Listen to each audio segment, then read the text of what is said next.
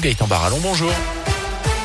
Bonjour Jérôme, bonjour à tous. Elle a une dans la région, c'est l'un des procès les plus importants de l'année. Il se déroule chez nous. Nordal le Landais doit comparaître à partir d'aujourd'hui aux assises de l'Isère à Grenoble. Il sera jugé pour l'enlèvement et le meurtre de la petite Maëlys, disparue en 2017, mais aussi pour des agressions sexuelles commises sur deux de ses cousines âgées de 4 et 6 ans. L'accusé devra également répondre de faits d'enregistrement et de détention d'images pédopornographiques. Il risque la peine maximale, la réclusion criminelle à perpétuité. Léa Dupérin, c'est un procès hors norme qui va donc démarrer aujourd'hui. Oui, et la cour d'assises a pris le temps de tout organiser. On parle aussi bien de la sécurité que de l'accréditation de plusieurs dizaines de médias, environ 160 journalistes accrédités et bien sûr de l'accueil des parties civiles, aussi bien les victimes que leurs proches. À ce sujet, les personnes qui ne souhaiteront pas s'exprimer auprès des médias pourront le signaler en portant un tour de cou de couleur rouge. Ce principe est actuellement mis en place au procès des attentats de novembre 2015 à Paris. La salle d'audience des assises de l'Isère, trop petite pour permettre à tous les journalistes et au public d'assister au débat, sera complétée par une salle de retransmission en direct avec une capacité de 60 places.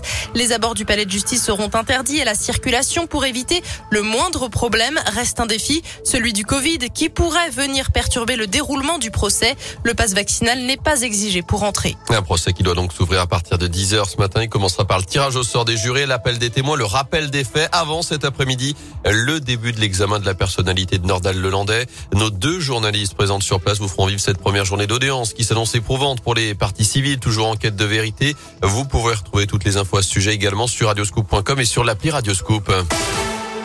Dans l'actu également, le CHU de saint recherche des volontaires dans le cadre d'une étude sur le Covid. Si vous êtes majeur encore non vacciné, mais que vous souhaitez l'être prochainement, ça peut vous intéresser et faire avancer la science dans le cadre d'une étude régionale appelée Covimunage. 100 personnes sont donc recherchées. Elles seront suivies régulièrement pendant un an après avoir été vaccinées avec un vaccin ARN messager.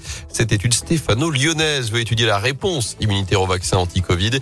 Les précisions du professeur Elisabeth Botello-Nevers, chef du service infectiologie au CHU de On va prendre des adultes qui n'ont jamais été vaccinés. Certains auront fait la Covid et d'autres n'auront pas fait la Covid et n'auront pas encore été vaccinés. Et l'idée, c'est de pouvoir les vacciner selon le schéma de recommandation euh, habituel et de pouvoir réaliser après la vaccination un certain nombre de prélèvements sanguins, notamment dans les premières euh, heures 24 euh, et 72 heures après la vaccination, de telle sorte à pouvoir justement comprendre cette réponse immunitaire et puis voir cette réponse immunitaire précoce, comment est-ce qu'elle est associée à la réponse immunitaire un peu plus tardive? À noter qu'un dédommagement financier est prévu pour les volontaires participant à cette étude Covimunage. Dans ce contexte, la dose de rappel obligatoire désormais pour les pompiers et les soignants depuis hier. Ceux qui n'ont pas reçu leur injection risquent la suspension sans rémunération. Elle a promis d'appeler les autres candidats pour réunir la gauche. Christiane Taubira a remporté hier la primaire populaire devant Yannick Jadot et Jean-Luc Mélenchon. Au total, près de 400 000 citoyens y ont participé,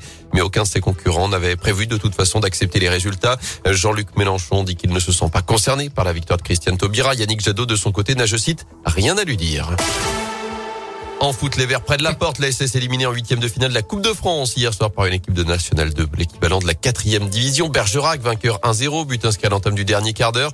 Des Stéphanois impuissants offensivement qui vont devoir vite réagir avec le retour de l'opération maintien en Ligue 1 dès samedi et la réception de Montpellier dans le chaudron. Ce sera avec du renfort puisque Wabi Kazri est rentré de la Coupe d'Afrique des Nations après l'élimination de la Tunisie. Eliakim Mangala devrait lui faire sa première apparition sous le maillot des Verts.